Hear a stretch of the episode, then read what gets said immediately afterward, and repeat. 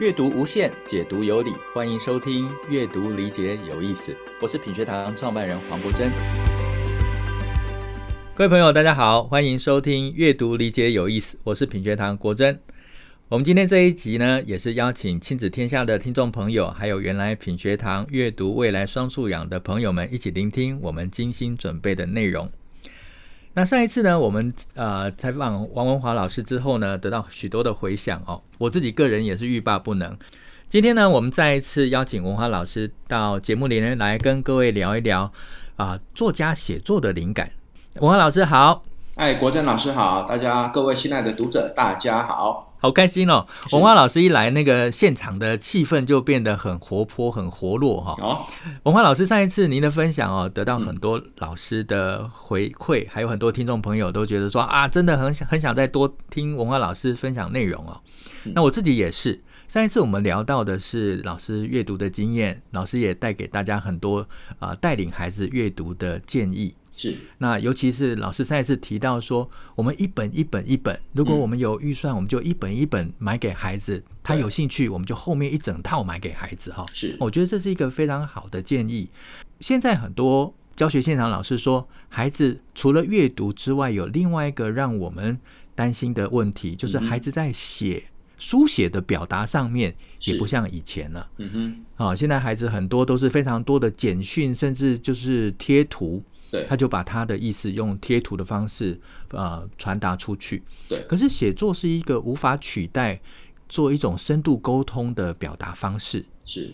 那老师在这么多年，除了在阅读上面，你也写了非常多的故事哦。所以今天想从这个面向来跟老师请教。那我想，通常是在什么样的状况，老师在写这么多故事，是怎么样去构思一个故事的？然后这里面的人物又是怎么样形成？那班上的同学会是您灵感的来源吗？例如说，某个同学他的个性就是某个角色的原型，哈啊哈。所以老师在构思故事是怎么样思考的？通常，因为我不是那种像陈玉如老师写那种长篇十万啊八万字的作者，啊、呃，我们写那种短篇的作者，就是你要常常要一些短故事要跑出来，或者是出版社或者是。报社，然后说：“哎，文华老师，我需要一个，我他可能开天窗了，我要在啊、呃、五天三天之内要生出一个故事来。如果是这种状态，这叫救火队型的。如果是救火队型的，就比较接近于小朋友的命题作文。这个时候，我就逼逼自己要脑力全开哦，然后我就必须要做联想单，做很多的设想，啊去强迫自己生出一个故事来。啊，这个就是接近小孩子在创造。”一个命题作文的状态。那我们现在讲的是最正常。你的问题是什么状态去构思一个故事？就是那种呃不需要命题作文，而我是自己凭空跑出来的一个。那这个会出现在什么时候？最常就是看电影啊、看报纸啊，或者走在路上撞到一个人啊。我的意思就是说，这叫灵感啊。灵感它就是会让自己跳出来。那这个跳出来并不是。无中生有，很多人都觉得说啊，你们作家无中生有，生出一个故事，不是。真正有的是我先看到一个什么东西，然后因此让我有一个想法，我再把它叠加上去。就是比如说，我看到一个阿伯，他是一个流浪汉，然后他可能坐在路边，然后去跟他要钱，那可能别人走过去呢，那个钱可能就是用丢的给他，阿伯很生气，阿伯把钱再丢还给他。哎，就让我想到一个，哎，这样就是你一个很不尊重别人的行为。于是他就让我产生一个想法，所以就是你应该是培养孩子要有观察力，不是说写作就是一直闷在书桌上，一直写，一直写，一直写，那个没有用，因为一直写，一直写，你的生活能力没有被扩充，你的五官没有打开，外面的东西进不来，这个孩子就是一个宅男。窝在家里，上车就是一直在划手机，下车就是在睡觉，或是一直在抱怨。这样的孩子，他不会有什么生活经验的。最好的生活经验是他真的把眼睛打开，把耳朵打开，然后开始去看。作家是这样做，小朋友也是这样做。所以我常常跟小朋友讲说，哎，没有观察力就没有想象力。所以第一件事情，先培养观察力。那我写那些人物啊，比方说我故事中的人物，他怎么来的？也是观察来的啊。我今天要写一个很刻薄的人，写一个很小气的人，写一个像国珍老师这么帅的人 啊，这么呃博学的人，我怎么做出来的？我是观察来的啊，我不可能凭空去想一个人出来。我观察好了之后，再叠加上去他的长相、他的个性、他的动作、口白，我想这都是慢慢慢慢去把它添加出来的。所以，它并不是虚无缥缈，自己天外飞来一笔。你像那些画家，他一样，他要去到处去写生，写生就是在观察。那作家要不要观察？当然更需要啊。所以，观察对国小老师来说，国珍老师不知道知不知道，台湾的儿童文学作家大概有百分之八十吧，都是小学老师。嗯，那为什么是小学老师这么多当儿童文学作家？因为他的描写对象就在他天天在他面前发生啊。所以我的很多书，我非常多的书，像我的校园系列，我的那些孩子都是我班上孩子，然后我再给他夸张一点、变形一点、加点什么东西，于是他就变成一个我书里的人物，一个一个就跑出来了，是这样来的。明白？哎、欸，老师刚才您讲这件事情哦，我自己。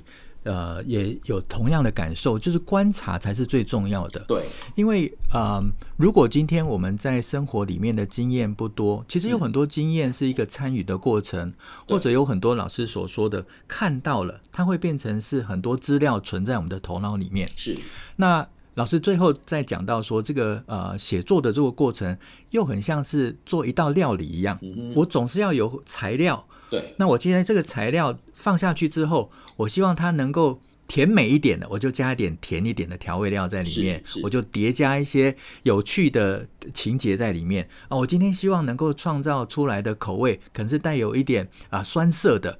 那我就加一点酸涩的内容进去，就不断的叠加，而且味道跟味道之间能够在交融在一起，变成一个新的味道出来，或更丰富的味道出来。是，实际上这就是一种经验不断的加入，然后自己很多观察内容放进去，最后所创造出来的结果。没错。所以写作很多爸爸妈妈会想说，哦，那我就让同学在纸本上面不断的练习写，可是往往都忽略了去丰富孩子的生活经验。这块反而是对写作上面带来的帮助会是最大的哈。可是讲真的哦，我们现在的家长跟当年的家长不一样。嗯、国珍老师可能呃，令尊当年可能会带你呃全岛玩啊，干嘛？我因为我听过他演讲，我知道他他说他对你的童年怎么带你们啊。好，那可是现在的家长真的跟你爸爸当年是差不多的。现在家长你会发现带去露营的很多。嗯或者带出国、嗯，你想一想，我小时候，我爸是工人，他从来没有带我出门玩过。我唯一一每一年会出去玩，就是爸爸要回外婆家回宜兰的时候，我外婆家在宜兰的诶东山乡，那一年唯一一次的旅行就是回外婆家，其他没有啦，就是自己在家里。可是我们在家里，我们就是呃附近的村野啊，那种打棒球啊啊，然后诶溯溪摸鱼，然后钓青蛙，那种那种东西很多。那现在的小孩其实他这种东西，家长因为担心他们不足，不断的给他。可是现在的小孩子，呃，他有没有珍惜这样的东西？出去之后，他是把他的五官打开，还是他出去之后，他还是眼睛盯在荧幕上？这点就很重要了。如果只是我虽然安排一堆夏令营，我安排一堆露营，可是最后你是眼睛是在荧幕上，那还是没有用啊，对不对？哎，那如果要避免这样子的情况？呃，毕竟现在孩子如果能够有一些呃户外生活的经验，通常都是家长带着嘛。对对对。那家长可以再多多做点什么？像坦白讲，刚才老师您讲到说钓青蛙，然后抓鱼，这个，我小时候这就是我小时候生活的一部分。但是我钓青蛙是我爸教我怎么钓青蛙的，我抓鱼是我爸带着我去溪边去抓鱼抓螃蟹，然后被夹得哇哇叫。我父亲是个爱玩的人，是嘿，他就是好奇，然后会带着我们到处去。那如果今天身为父母带小朋友出去，那我们可以怎么样去增加他在呃这种户外的体验，或者是单纯生活的体验？是因为我们以前到户外很简单，门打开了，走个三分钟就户外了，就是这种比较自然环境了。对，没错。但现在绝大部分。一打开门，你出去的可能就便利商店，然后就是一个城市的景观。没错，没错。但也不能够说今天所有的体验只能在户外才有效，或者是有帮助。对，没错。在城市里面生活也有很多观察，像老师所说的，嗯、刚才一个流浪汉，你丢钱给他，他觉得不尊重，他就丢回去给你。对，这也是一种非常细腻的人与人之间关系的观察。是。是所以如何培养孩子会观察，好像是现在我们可以为孩子多做一点的事情。我以前带我女儿出门的时候，我们都会开车嘛，哦，然后我们就会，比方说要去台北，我们会先看到三样东西，就是台北到了。第一个就是那种圆山大饭店，第二个是松山飞机场，第三个是飞哥的照片。所以小孩子就会一路上一直期待要先要比我先看到圆山大饭店，就是我们一路在走的时候，他比我先看到。那我还带他去那个像呃，我们这附近有那种萤火虫。我们这边到这个季节啊，四五月的时候，埔里附近有两三个地方可以赏萤。啊，可是出去的时候，因为赏萤你不能带手机啊，因为那会有光。那所以全家都不能带手机，因为没有带手机就很无聊。那怎么办？至少认真看萤火虫。我的意思就是，你今天去露营了，真的啦，你就不要带手机了吧。你想一想，我们当年没手机还不这样活得好好的吗？可是现代人不是哦，好像没手机就是没手，所以偶尔就是家里。像我们在家里，女儿回来，我们就会全家玩桌游。那那时候手机全部都拿走，就是专心玩桌游，专心吃饭。所以偶尔给自己一段时间没有这个东西，那再来就提醒孩子该看什么。这个可能事先爸爸妈妈都知道了。我们我们这次要做菜，这次去露营要做菜，那这次菜由你负责哦。就是给孩子一点责任，拿一点观察的时间，一点做什么。像在家里做烘焙也可以啊。就不知道国珍老师有没有发现哦？人类现在变成两极化，一个是非常接近科技，啊，一个是返璞归真，回到那种手做的年代。不知道你有没有感觉？是是是。我一个朋友在卖相机的，的确，对，他在卖相机，他卖的是那种底片机哦，就是要冲洗。然后你知道他去大学社团开冲洗课的时候，都是秒杀的。所有的大学生，因为他们没有玩过，他们就想去纯粹是看自己可以看一张底片慢慢慢慢成型的样子。所以现在很流行那种拍底片机自己冲洗，这个是我们当初我以前会拍下底片机，我都把它丢掉了，谁知道现在又又流行起来了。所以其实，嗯，呃，我觉得人类慢慢就是这样子。我因为数位太方便，我反而需要一点手做的温度，让我慢慢沉淀下来。而爸妈是可以带孩子去报一些这种课，就是亲子一起去玩的这种课，让自己沉淀下来。我觉得还不错啦。嗯 嗯嗯嗯，是。哎，我觉得刚才老师分享的那个嗯两极这件事情哦，是。其实老师又做了一个很好的示范，就是一种观察。嗯嗯。老师观察到现在社会的一种氛围，是。而把这个社会的氛围提点出来之后，我们就看到这里面有某些问题，或者有某些值得我们反思的事情。是。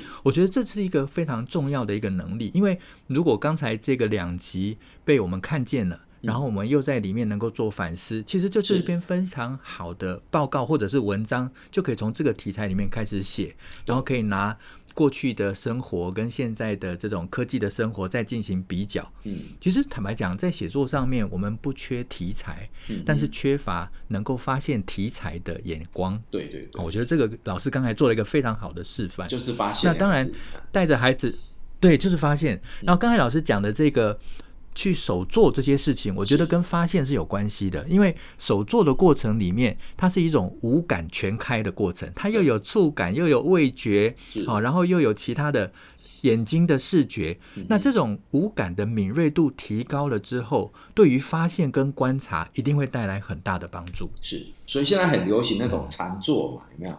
现在有小学生禅禅修营哦，就是让你坐下来，然后让你去对，让你去聆听，然后让你去反思自己。我觉得这种都可以做了，家长可以试着试着看看的。哎，嗯，哎，那这里面哈，刚才老师讲到您的观察。嗯、那我就来谈谈我对老师的作品的观察。啊，谢谢谢谢。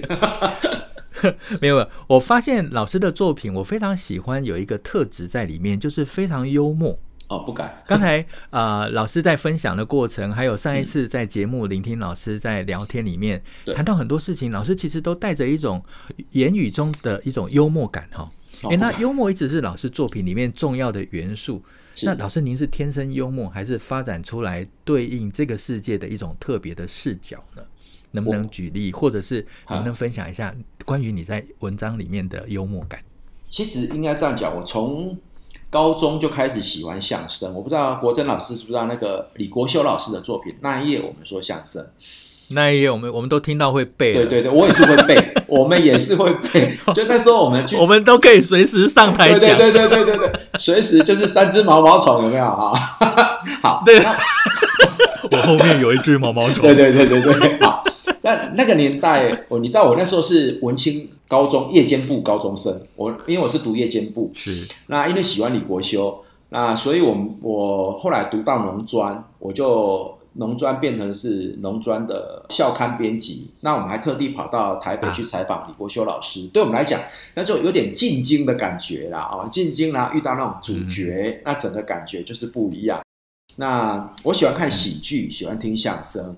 可是你知道，好的喜剧哦，你注意看，你会发现它的内在核心是一种悲剧。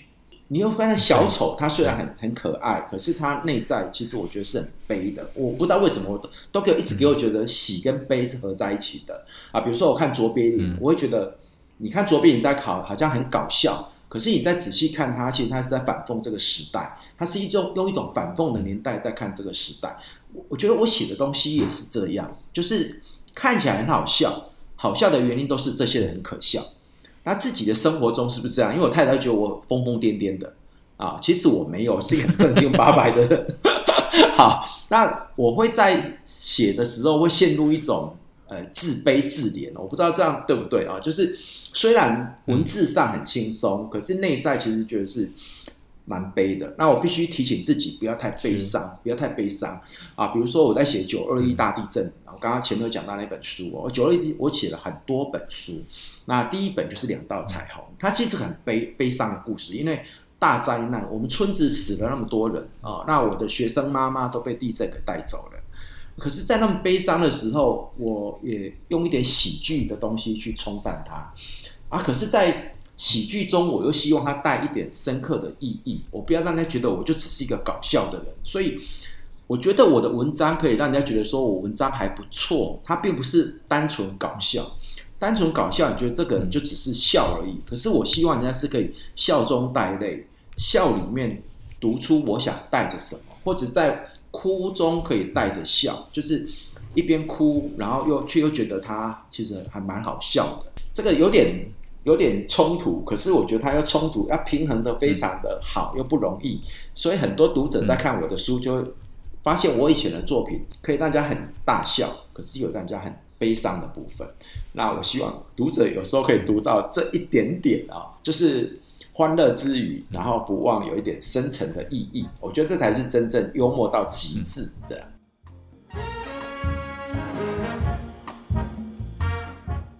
所以，呃，幽默对老师来讲是一种表达的手法。对，那真正想要谈的核心是包在幽默的这个核心中间哦。我我记得老师这样讲，就让我想到老师之前曾经有一篇文章叫做《曹操掉下来了》。是，那它是一则非常有趣的故事啊、哦，是，而且它让。庙上面的那个曹操的那个雕像，是跟这些人、这些神佛哈都能够讲话。对，那里面的对话非常非常的有趣。但其实这则故事反而真正核心要讲的是一个逐渐凋零、将要失传的简年记忆。是，是。所以读完了之后会觉得过程很有趣，故事太有趣了。可是，在心里面会说：那那那个记忆呢？那个师傅传了三代之后呢？嗯哼。那后面还有什么发展？那更真实的就是我回到真实的生活里面去看庙上面的这些这些呃装饰剪年，还有这些呃雕像，还有上面的这些龙柱，才意识到说。这些师傅都凋零掉了，对，后面并没有真正能够接的这些年轻世代，嗯、然后所有原来是师傅工的这个呃龙柱或者上面的这些雕刻，后来都变成是一种翻模制作出来的产品，这才是真正一种悲跟一种失落感才这个时候出来。呃、我当时在读这篇文章的时候，嗯、就如老师刚才所讲的。有趣的故事，当他回到真实生活去做进一步的思考的时候，那种失落感就出现了。是，是所以，哎、欸，其实曹操掉下去，他就是他跟张飞两个对峙在长板桥前嘛，然后两个就 对凝固下来了。那因为一场地震，两个掉掉下来，那掉下来，曹操裤子就破掉了。啊，我那时候写的就是要把一个很骄傲的人打到底。就是你除了掉下来，裤子还要破掉，那、嗯、因为要修裤子，所以尤其是一个不可一世的曹操掉下来是是是，然后你就必须把全村的人家里的锅碗瓢盆拿出来，然后去找到配合他裤子那个颜色，然后去配上去。对，那你对照到现代，你你现在跟小孩讲剪年，大部分都听不懂啊，甚至你讲交趾桃，说不定也不是那么懂。那可是台湾是从剪黏进入到交趾陶，然后再进入到现在刚刚国珍老师讲的那种翻模啊，一一系列那种速成文化。我们从一开始，我们古代我们我们的祖先来台湾就是穷嘛，那就是珍惜物力，所以那些为什么要用用剪黏？就是穷穷到没办法用交趾陶，那所以就谁家有锅碗瓢盆拿出来剪一剪，变成一条龙，所以那龙上可能会有你家的。呃，花盆可能会有你家的呃碗，你家的盘子，然后去把它粘出来，是全村的共同记忆。啊，后来我们生活富裕一点了，开始加上胶纸陶，那就不需要再去拿锅碗瓢盆来啦。所以现在如果你到那个台南，比方说家里呃学甲的金堂殿啊，你去看那些漂亮的庙，那些剪黏都是用。玻璃罩罩起来，你根本看不到。我每次想去拍，就要爬到梯子上，然后拿照相机。可是其实它拍出来都是反光的，拍不到。那真正好的剪黏师傅，你就必须要到文化中心，他出来展。就像国珍老师说的，我传了第几代之后就没人学了，因为学了我无用武之地啊，没有一间庙需要做这个功夫了。这时候可能需要是交趾陶，接下去可能就变成翻模了。那翻模就是这种速成文化。这时候你在跟小孩讲。张飞讲曹操，他完全听不懂，是因为我们小孩第一个他没有读过张飞，没有读过曹操，那所以他也不知道庙上的那个图腾是什么东西。你看又回到背景知识来了，所以阅读真的很重要。是，哎、欸，我刚才真的就是想要补充这一段哦。我想，呃，虽然我刚才提的是老师一篇。短短的文章是，那我把我自己读完了之后，从阅读故事里面看到老师幽默的笔调，然后非常具有巧思的人物安排、标题的设计，然后进入到后来我自己在真实的庙宇里面看到那些传统技艺的大师们逐步凋零，然后技艺无法传承，那后，来变成是一种素食的翻模的制作。对。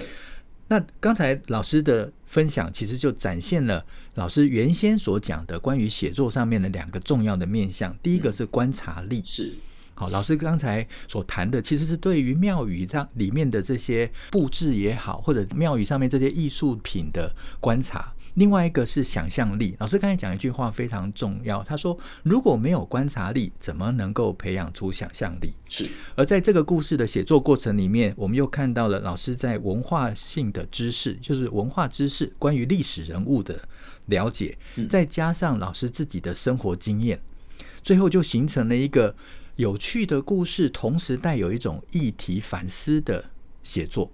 对，所以这是一个非常精彩的例子哈。刚才就是这短短的叙述，我就听到老师把原先所讲的几个，好像是一个呃观念，可是具体在老师身上就展现出来，它是如此的被融合在一起。我我觉得国珍老师比较会 会会帮我包起来，我自己都不知道我这么有学问，太有学问了。呃、不敢，不敢，我们就是在旁边做笔记的份而已啊。呃呃、不敢不敢，嗯、国珍老师太会太会抓主轴了，他一抓就抓到。其实我自己也没有想到那么多，因为。我是大甲人，你知道我们大甲最有名是镇南宫嘛？好，现在这两天刚好大甲妈祖要进香啊，要要挂香啊，非常。所以我从小是在那种庙宇文化中长大的。我们小时候是去庙宇，然后看到那个旁边很多那种什么牛车斗，那他会刻很多那种什么教宗教校的故事嘛？有没有那种浮雕？对，那每个浮雕就是一个故事，它其实有点像那种希腊罗马神话或者圣经故事，它被哦，或者是像那个什么。敦煌石窟有没有？古代的人不认识字嘛？都一样。对，嗯、古代的人不认识字，就必须用壁画把那个佛经的故事画起来，嗯、啊，别人一看壁画就懂。嗯、那我们小时候是只要看到那个什么麻姑献寿有没有？哈，或者是什么哎八仙渡海呀？哈，八仙各显神通，你一看哦，这八仙的故事。然后庙下就有一些老人，你问他就跟你讲故事了。那个一个庙就是一个传承。呃，传统文化、传统故事一个很重要的地方。那我觉得我们现在庙都比较可能就简单画一画，然后那些人，你像张飞跟曹操看起来都一模一样啊，就那种很多形象都不见了。那那真的要看好的作品，真的是不容易啦。那如果家长家里附近有这样好的庙宇，真的可以多带孩子去走一走了。我是这样觉得，嗯。嗯，哎，这回到刚才老师所讲的哈，让孩子一方面像老师举的例子去露营哦，这是一种体验；是去逛庙也是一种体验。是的。那刚才老师讲那个，真的的确，我们看到所有在那个文字还不普及的年代，阅读能力普遍缺乏的年代，是对于一些讲道理的事情，那就变成是一幅巨大的画。对。那透过这个画里面的故事，然后把。呃，我们所重视的忠孝仁爱啊，是哦，或者是这种诚心义这种义理啊，嗯、都能够表现出来。那西方其实也是一样的，他们宗教里面的核心价值也是透过壁画，哦，透过雕像来传达。哦，那在这种缺乏文字阅读能力的时代，或或许很多呃思想上面的启发就来自于这些艺术作品，是哦，包括绘画跟雕像。对，所以哎，这边我想在。进一步，因为我们谈到的绘画跟雕像，哈、嗯，其实它是一种艺术的表现形式。嗯、那写作也是一种艺术的表现形式。是。那过去我们的作文啊、呃，它有一个美文的传统。那现在我们的作文呢，有一种说是呃议论的目的。我想这都是在表达上面一些重要的能力。那我想在老师过去教导的学生里面，或者我们现在生活有看到其他的孩子，他们在写作上面是有他们的天分的。那有些孩子也把写作当做他想要走的那条路。是。那导师是如何去看待在这种写作上面有天分，或者是有一种热情的孩子？你在以前学校里面会怎么样去协助这样的孩子？呃，其实因为我以前会带社团嘛，我写带那种偶戏团。嗯。那我的孩子如果是会写的，我就请他帮我写剧本，就是给他一个舞台。我觉得小朋友是欠缺一个舞台。那我们因为很多学校就只有出一个校刊哦，可是校刊就是硬邦邦，一学一一学期出一本，然后上面就一篇文章。对小孩来讲，他觉得我写作的目的就是为了登在那上面，或是去投一个国语日报，并不是拿来生活中的应用。那我觉得写作其实就是生活中随处用得到。常跟小朋友举例啊，拍电影要有剧本，对不对？唱歌要有歌词，然后那个什么广告要有广告词，这些都是谁写出来的？包括漫画都要有人编剧本，玩游戏也要有关，也要有剧本哦。那这些都谁写出来的？都是写作的人写出来的。所以写作其实就是充斥在生活边，我们随时用得到。那所以不要给小孩子一个闭眼说，让他想象说哇，写作就是考试那一天才要考，那没有用啊。那另外一点是，我们现在的写作，我觉得很奇怪一点是，考试要算成绩，可是学校没有一套固定的课本，对不对？写作没有，写作真的是学校从小学考到大学，可是真的没有一套。标准的，我到底要怎么教写作？于是就回到我们古人说的“文无定法”，好像怎么写都对，可是也好像怎么写都不对，好像怎么教都可以，可是老师不知道怎么教，因为我我不管怎么教，好像也不会有人来考核我啊。最后是小孩被考核，不是我啊。我觉得这一点很重要。那老师在教孩子的时候，就是给孩子一个无感体验嘛，就给他看定感想做，你就是。常常带他去做这五件事情，就是观察力的培养，五感啊。再来就是观察力很重要一点，就是观察你身边的人、时、事、地、物，你自己开始嘛，观察跟自己对话。所以我会在我的学生六年级要毕业的时候，他们完成一本小书，写他自己的，介绍他自己我。我这这这个我那我那时候刚开始第一年做的时候，小朋友还觉得很好奇，我怎么可能不认识我呢？我说好啊，那你是谁？啊，他去讲他的名字，然后呢，他就不知道了，对不对？我我的兴趣啊，对，不对？我的未来，我的期许嘛，我过去的事，我擅长的事，我专，光一个我，大概小学老师可以出一百种题目考小孩，可是小孩不见得写得好哦，所以我那时候都会让他们先从观察自己、省思自己开始。一个人可以省思跟自己对话，他就会开始去发现别人。可是如果一个人连自己都发现不了啊，他太自大了。啊，或太微小了，他其实跟旁人是没办法沟通的，嗯，所以我会让孩子观察自己，再从旁边开始，啊、呃，给孩子一个舞台，然后教他怎么观察，然后从自己开始。哇，这个老师刚才提到这件事情真的很重要哈、哦。嗯、我们期待孩子写作，但是我们其实不太教孩子写作的方法。是。那我所知道，在国外写作是一套非常严谨的写作的练习。没错。但也不要把它想象说，它又是一个恐怖的学习，或者是另外一个学门的压力哦。对。啊、呃，其实并不是这样子。老师刚才非常快速的讲了五个字。嗯。那我觉得那五个字跟写作的养成是很有关联。我刚才有谈到说，老师怎么去引导那些带有写作热情的，或者是有兴趣的天分的孩子。嗯，那我想有很多同学他在写作上面并不是有那么大的热情。嗯，那如何带领这群孩子能够开始亲近？之前我们谈的是亲近阅读，但现在我们想说开始亲近，并且开始写作。老师刚才讲的五个字叫看定感想，看听感想听。老师能不能看听感想？OK，看听感想做。那老师能不能多讲一点点关于这五个字所代表的内涵，跟如何转化成为一种写作上面的练习？呃，其实很简单啦，我我应该这样讲：台湾省教育厅年代有一本很好的书《教学举要范例》，它薄薄的绿色皮的。嗯呃，就是教老师们如何带孩子用看、听、感想、做五感练习去写文章。然后这本书现在应该是买不到，我有珍藏一本，唯一一本，因为台湾省教育厅后来不见了啊。那后来有一个，对，后来有出了一本，有另外一个作家啊，好像孙晴芳还是谁，出了一本书，叫做《如何炒一盘作文的好菜》。他就带小朋友从看，例如说，我今天带他到呃站在。校园，然后躺下来在那个草皮上看大树。我们平常不都站着看大树嘛？所以小朋友画的大树永远都是正的嘛。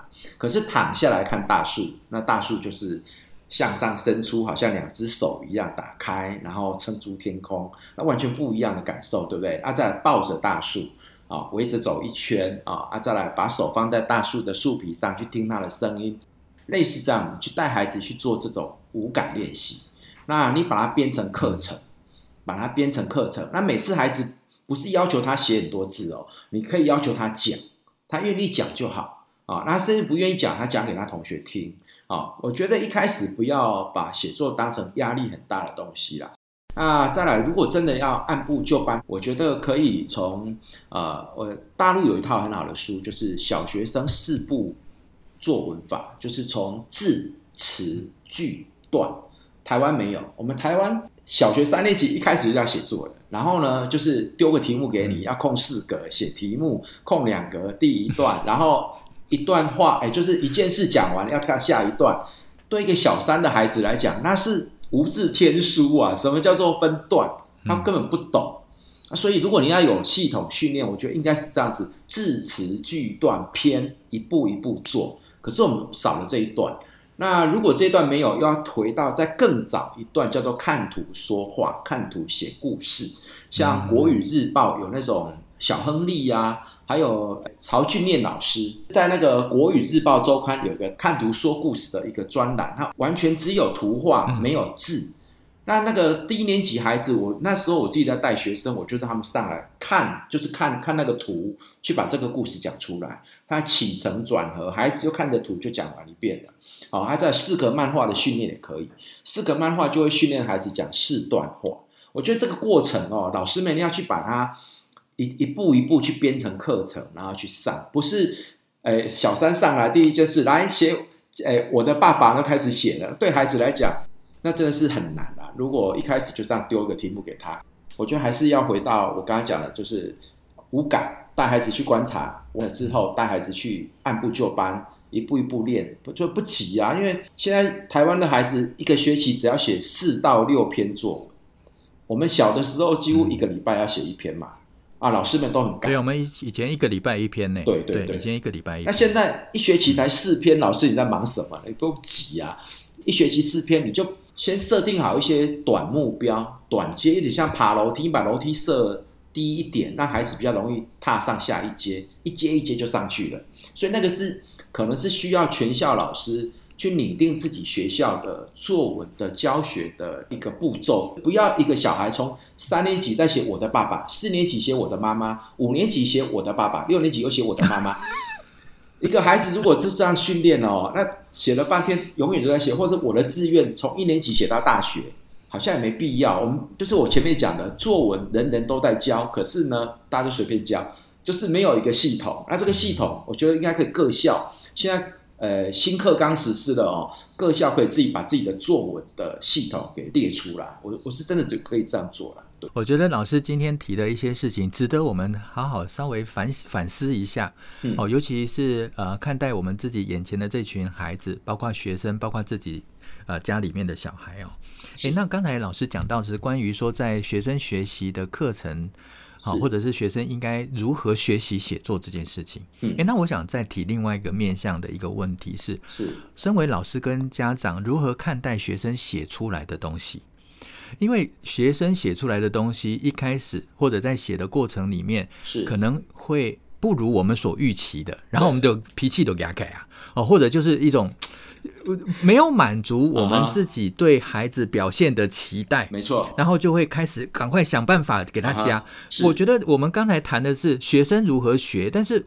我觉得有另外一个面向，是我们如何看待学生写出来的东西，我们才可以给他更多正向的支持。是是，如果我们今天直接看到就觉得说没有去没有满足预期，那我们就哈又加更多的压力，搞不好会揠苗助长，反而得不到效果。所以，我们如何看待学生的作品？好，呃，这分两个层面。第一个层面就是你是家长，你是大人，大人看小孩的东西永远都是有缺点。因为大人，我们已经是一个成熟的大人，我们受过一系列那种阅读的训练啊，比如经过阅读理解的训练，我们大人对阅读啊，阅读一个成熟小说、成熟散文，我们有一定的标准。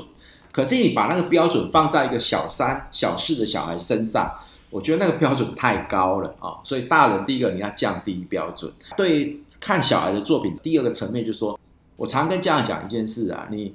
再糟糕的一篇文章，哦，总有一段话是好的。那再糟糕的一段话中，有一句话是好的。那再糟糕的一句话，总有一个词可以吧？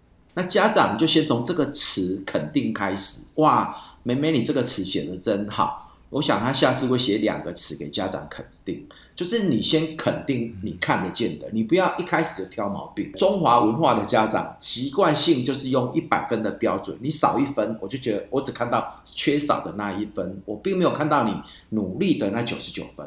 所以还是回到那一点，我自己当老师，我的红笔拿起来，尽量用圈的，圈好句子，我不要去一直给你删。可是妈妈很多就是橡皮擦拿起来开始拼命擦。哦，这句话重写，这句话重写，对不对？那你想啊，一个孩子只要作文拿过去给妈妈看，就重写三段；拿去给老师看，重写一段。